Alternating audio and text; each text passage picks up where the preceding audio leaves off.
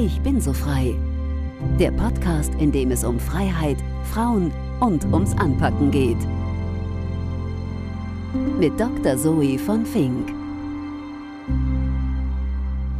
Welcome to the podcast on women, freedom, and how to shape our future. The title Ich bin so frei means in German something like I'm taking the liberty. So today I'm taking the liberty to present a female voice from Ukraine. Halina Yanchenko is a member of the Ukrainian parliament. Before joining parliament in 2019, she was the head of an NGO focusing on anti corruption. We discuss how democracy is still very much alive and kicking in Ukraine, even when the country is at war. Halina talks about her two children, who are currently refugees abroad, and what she expects from partners. I learned that 17% of women have joined the Ukrainian military, many of them fighting on the front line. In the interview, Halina mentions an NGO that she has founded that helps refugees to find housing. You can find more information on that in the show notes. We recorded the interview on June 6. The day before, Kiev, the capital where she lives, was attacked again. The unthinkable has happened. We have a war in the middle of Europe. It often makes me feel helpless. But the very least I can do is to let you hear a female voice fighting for peace and freedom.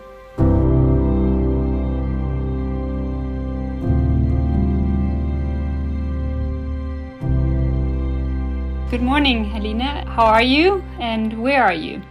I'm in Kiev. Kiev was bombed just two days ago. So uh, basically, uh, we are here in a still quite a tense situation. And the thing is that any kind of attack can happen anytime at any city. It doesn't matter where you are in the east of Ukraine, where the active like, military activities are taking place in the capital city, or somewhere far in the west of Ukraine near the, the border with Poland, like in Lviv or any other city. So Russians keep attacking uh, Ukrainian cities. They have changed their strategy um, quite some time ago. So now they do have some tense military activities in the east and partly in the south of our country, but they keep basically terrorizing keeping people in terror for the rest of the the rest of the country basically.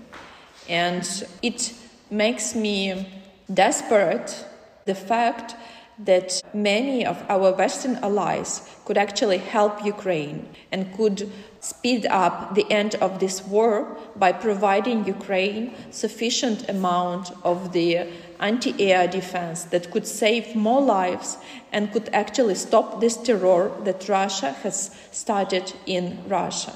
While I'm talking about Western allies, I mean Germany as well, and I mean Germany first of all. I have many reasons for that. Let me send you my, my really heartfelt sympathy. I really feel with you. Also, the German people are really full of uh, solidarity with your situation. I really feel you. Maybe we can just go one step back and uh, you explain who are you? You're a member of parliament. Yeah, I am a member of parliament. I am a deputy head of parliamentary majority. Back to the uh, couple months ago, I was in charge of investment, engagement, and investment protection in Ukraine, being secretary of National Investment Council of Ukraine, which is advisory body to president. These are my professional statuses, but I also have a human status. I am a person and mother of two children who are five and ten years old. And my children are refugees nowadays. And it totally breaks my heart that my children are forced to live somewhere else and that I can't spend, you know, my nights with them. I can't read a fairy tale to them. I can't help them to do their homework or, or I don't know, or, or have a walk in a park on a weekend. I think that Ukrainians don't deserve that, and Ukrainian children don't deserve to be separated from their parents. Ukrainian children don't deserve to, those who stayed in Ukraine, they don't deserve, you know, to hear air alarm or hear explosions or see the dead bodies of their neighbors if shelling happens somewhere somewhere near. Yeah, I do have some professional statuses and professional like work that I do in Ukraine, but first of all, I'm a human, I'm a European, I'm mother. And I want you to understand it really, really clear that we are Europeans. We are, you know, just human humans, just like you, having families, having our works, having our plans and dreams. But all of those plans and dreams were ruined in February 24th. And it's very important that you understand that, that you feel solidarity, but you actually act like you have the solidarity. I mean, we certainly feel the solidarity, and I really feel with you. So, you have decided for yourself that it's safer to have your children outside of the country.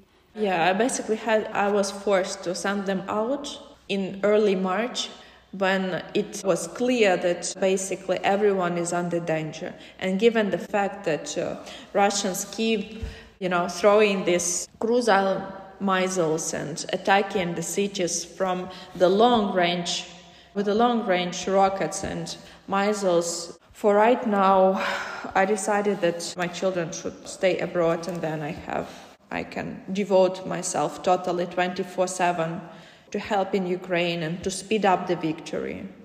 I mean, this is probably just from our perspective, but when we read in Germany and, and also the UK, US media about the war, we certainly hear a lot or read a lot about men, but not so much about the women. And I'm, I'm so sure there's so many brave women like you out there. Why do you think is the media coverage this way?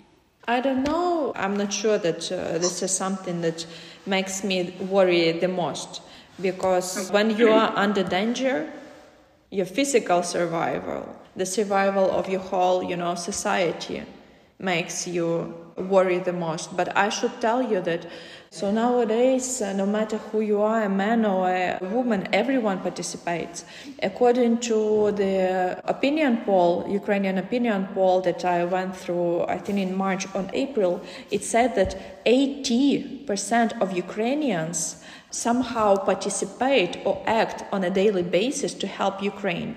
So some people joined army and by the way there are about 17% of women who now serve in army and those women are also in the front line Someone joined territory defense, someone volunteer. A lot of women became leaders in the volunteer movement, like helping to uh, get some uh, humanitarian assistance or to sort it out or to organize logistics, how to provide this or how to actually ship this humanitarian assistance. A lot of women participated in evacuation of uh, civilians, like my friends and my colleagues who are members of Ukrainian parliament and who have some constituencies. They were risking their lives but helping civilians from their constituency to evacuate. Sometimes they were the, the girls who were driving the cars with civilians. But I should say that war does not make a difference between sexes, it does not make a difference between ages everyone suffer. Everyone can be killed or can be captured by Russian soldiers and then tortured or go through sexual violences. We've seen a lot of this evidence, more than enough, in the liberated territories. And we have a lot of evidences that, that are totally unacceptable nowadays on the European continent. So, moving on to another subject about your strong democracy, I read a lot about that your parliament is still functioning very well. So, I was wondering, I mean, how do you keep a parliament running when you're at war? And how do you keep a dem country democratic when you're at war? How does it function in practice? I mean, do you meet online or how, I mean, how do you do it? Now we gather physically in the building of parliament once in a while. Sometimes it's every week, sometimes it's every other week. But we understand that our country is actually is a parliamentary presidential country, so parliament has a lot of responsibility, but also there are procedures or there are some decisions that can be taken by parliament only. That's why we feel this responsibility and, the, and we keep working. So we gather physically in the building of the parliament in, the, in Kiev, in downtown of Kiev. Answering another question of yours, how we keep our country democratic, Well, this is a part of our DNA, of Ukrainians' DNA. For the 30 years of independence, we've been making this choice and basically proving that this is our civilization choice that we are a democratic country. And by the way i should tell you that ukrainians love to criticize their government. They love to criticize their politicians. This is a part of culture. But nowadays the whole country is so united that the support, the overall support of president, for example, is over 93 or 95 percent, which is absolutely, uh, I don't even know like what word to find to describe it. This is amazing, enormous, but nevertheless, we keep those democratic practices because we know that was a, a choice of society, a choice of people who are also on the front lines and who are protecting our country with arms in their hands and who are risking their lives. We can't like do anything to disappoint them. We don't have a right to disappoint them everyone should do their work as good as as we can. Uh, talking about your work, I mean, you're known for your anti-corruption work. I know it's certainly not a priority, but also thinking in the in the long term or in the midterm about EU accession, where do you see possible areas for setbacks caused by the war, or how do you keep this kind of work up, if at all? Well, currently uh, the priorities have changed totally. So currently I do much more work which is related to diplomatic work and information uh, related work, but also I have a big initiative for refugees. So basically I came up with an initiative which helps uh, refugees to find free of charge shelters, homes, both in Ukraine and abroad. This initiative is called Shelter in English. In Ukrainian, it's Prihystok, and it's a website with announcement on the on the free of charge shelters. We have currently we have over I think 13 or 15 thousand announcement of you know just people, just citizens who are ready to shelter some Ukrainian refugees in Ukraine mm-hmm. and abroad. So these became my priorities. Everything have changed after February 24th, unfortunately. But I really dream of the day when I can go back to the topics or to the, you know, to the, yeah, pretty much to the topics that I worked on as a member of parliament before the war. It's, well, basically anti-corruption, which is in Ukraine is rather like digitalization and, and debureaucratization kind of processes. Mm-hmm. That's how I see it. Decreasing of corruption, but also work with investment. I really want people who can create something, who can build new factories, who can give uh, work to other people, who can, you know, create goods or, or, or great services to be back to Ukraine and to be creative. I am so sick and tired of this destruction that Russia has brought to our land and to our peaceful cities. I really want to be back to my old topic and to help yeah. people to be creative, to create something, to, you know, to provide something and not to ruin and to steal like what Russians are doing. I visited Kiev and Odessa in 2019 and I could really feel the vibe. You know, there was a lot of energy of startups and, and so on going on in Kiev in particular. I, yeah, I felt a bit like in, in Berlin. There was a really a connection. So, I mean, from the outside, it seems like time is running a bit against the Ukraine, you know, just from the outside. So, how long do you think this war will last? What is what is your perspective on that? The thing is, it is uh, connected to the assistance that we will receive from our Western allies in many ways. Of course, Ukraine has proven to be a nation of uh, brave, of courage people who can, uh, you know, keep on fighting whatever like happens because we are fighting for our homes and for our families. But the thing is that, in my opinion, this war can, can be over quite soon if we receive enough of heavy weapon. And currently, I am ashamed to actually say that, for example, if we are talking about Germany, that we receive more talks than actual assistance. And it's a shame that Germany, being the fourth biggest exporter of weapons, does not provide sufficient support to Ukraine. Germany, that used to be a leader of Europe, of European Union, there was no European Union without Germany, without, you know, also some German leadership. And nowadays we see that Germany, in a number of decisions that it could take, is reluctant. And we also see a big difference between what society think. German society being very supportive, like going for street actions and stuff like that, and what the government is doing. I think this is something that should be changed. And again, Germany uh, produces a lot of weapons that could actually change the whole uh, situation and the front lines and can speed up the victory and basically speed up the peacemaking process in Europe. So if you provide a sufficient amount of MLRS or Leopards or Marders, which we've discussed for, for now months, for over two months, actually the situation could be totally different. Thousands of Ukrainian civilians could survive and could live in a, you know, more or less peaceful circumstances. And nowadays, we don't see that. And this is a shame. I'm sorry to hear your perspective.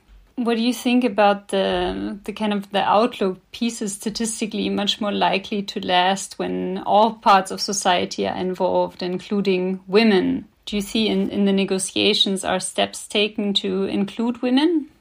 Well, once again, I don't see. Uh, in my opinion, this is not the main challenge in the negotiation processes. Moreover, I should tell you that our negotiator are pretty much in the constant danger. You've probably heard that the last meeting, the negotiation, our negotiation team had in Belarus, three people were poisoned. Well, if you Google, you will definitely find that. Three people, members of Ukrainian negotiation team, were poisoned and then after that, uh, the negotiation uh, meeting have moved, moved to Turkey. But we really we are rescuing our people by sending them to this negotiation. This is not, you know, unfortunately, when you deal with Russia, you are under constant danger. You probably remember a lot of cases when Russia is seeking for its own citizens abroad, trying to poison it like in Great Britain or some European countries. So we are dealing with absolutely sick society whose only goal is to physically destroy the countries and kill as many people as they can. That's what they do in Ukraine. That's why we call it genocide because they their aim is to kill as many people as they can, as many Ukrainians as they can. And this is the issue, this is the challenge.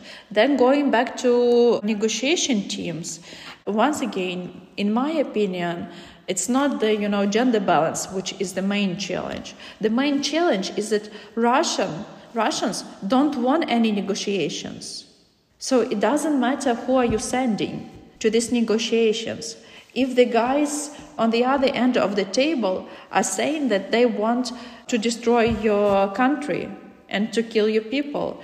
They are saying, you know, absolutely stupid things, like they want to so called denazificate Ukraine. And they can't even explain what they mean by that. So, in my opinion, these negotiations, like with these kind of demands that Russia is taking, makes little sense. That's why we understand that there is only one thing that can actually influence the negotiation process. And this is the situation on the front line. That's it. So we just have to fight back. And we need, really need more military assistance from Germany, but also from some Western allies. Great Britain and US are doing great job, and we want. Also, it's funny, but some you know very tiny Eastern European countries are doing great job by providing military assistance to Ukraine. Some tiny Eastern European countries gave away all the heavy weapon they had. Yeah. So once again, what is the position and what are the activities of the leaders of European Union, like Germany, which have great military potential? That's an issue. Yeah, it's an issue. So, when looking at the war, I mean, you're also a sociologist, and I'm I'm wondering when we look back in 10 years, I mean, you know what they say, the first thing that gets lost in the war is the truth. When we look back in 10 years, what do you think people will think about the war? I really don't know. This is a very hard question to to ask because we don't even know how many people will survive through this war to think anything about this war. I know, I see it from what children are talking, like uh, the children that are my neighbors or children that are my like uh, far relatives. These are small kids who are five years old. And when you're talking to them about, you know, just everyday routine, once in a while they say something about Russians. And usually what they are saying is somehow connected to their security, physical security. So this is horrible. This is absolutely nonsense that five years old kids talking about daily routines should mention their physical security and mention Russian in this regard. These people will be teens 10 years from now. And it's a big question what will be their physical and mental health 10 years from now? And um, despite the delivery of weapons that you asked for, what can other countries do to support and to show solidarity? Uh, well, uh, given that this decision of European Commission on uh, EU membership of Ukraine is approaching, I would like to stress my attention on that topic. In my opinion, it's very important. Actually, it's vital to speed up the process of integrating Ukraine in the European Union. And I'm talking about full membership and not, you know, so called new forms made up by Macron or some other, you know, or some other European guys.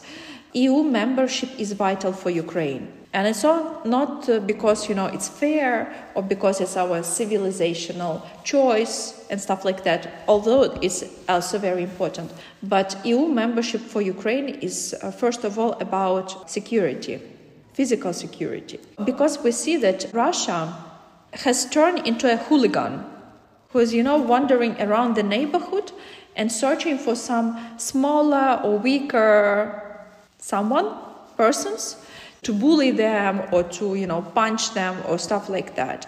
Russia, despite all the blackmailing that uh, and all the stupid statements that they do, they have never attacked unions neither political unions nor military unions, because they simply understand that they are not strong enough. So they only can, you know, can bully the smaller countries which are by themselves, which are not the part of any other unions. Let's recall Moldova with Transnistria caused by Russia and with Russian soldiers in Transnistria. Let's recall Georgia, which was attacked by Russia, then Ukraine, but also Syria. So they don't really attack the unions. And that's why, given the huge price that Ukraine has paid for its civilizational choice, the huge price that our society went through, I think that it is very important that Ukraine becomes a part of European Union and it will secure Ukraine. It will provide this, you know, guarantees that Ukraine will not be attacked by Russia in the future, because this is also a big issue. So, um, Halina, I want to thank you very much for your time and for your insight and for your voice. That is very important to hear. Thank you very much for this interview and your openness and, and your time. Thank you very much for this interview.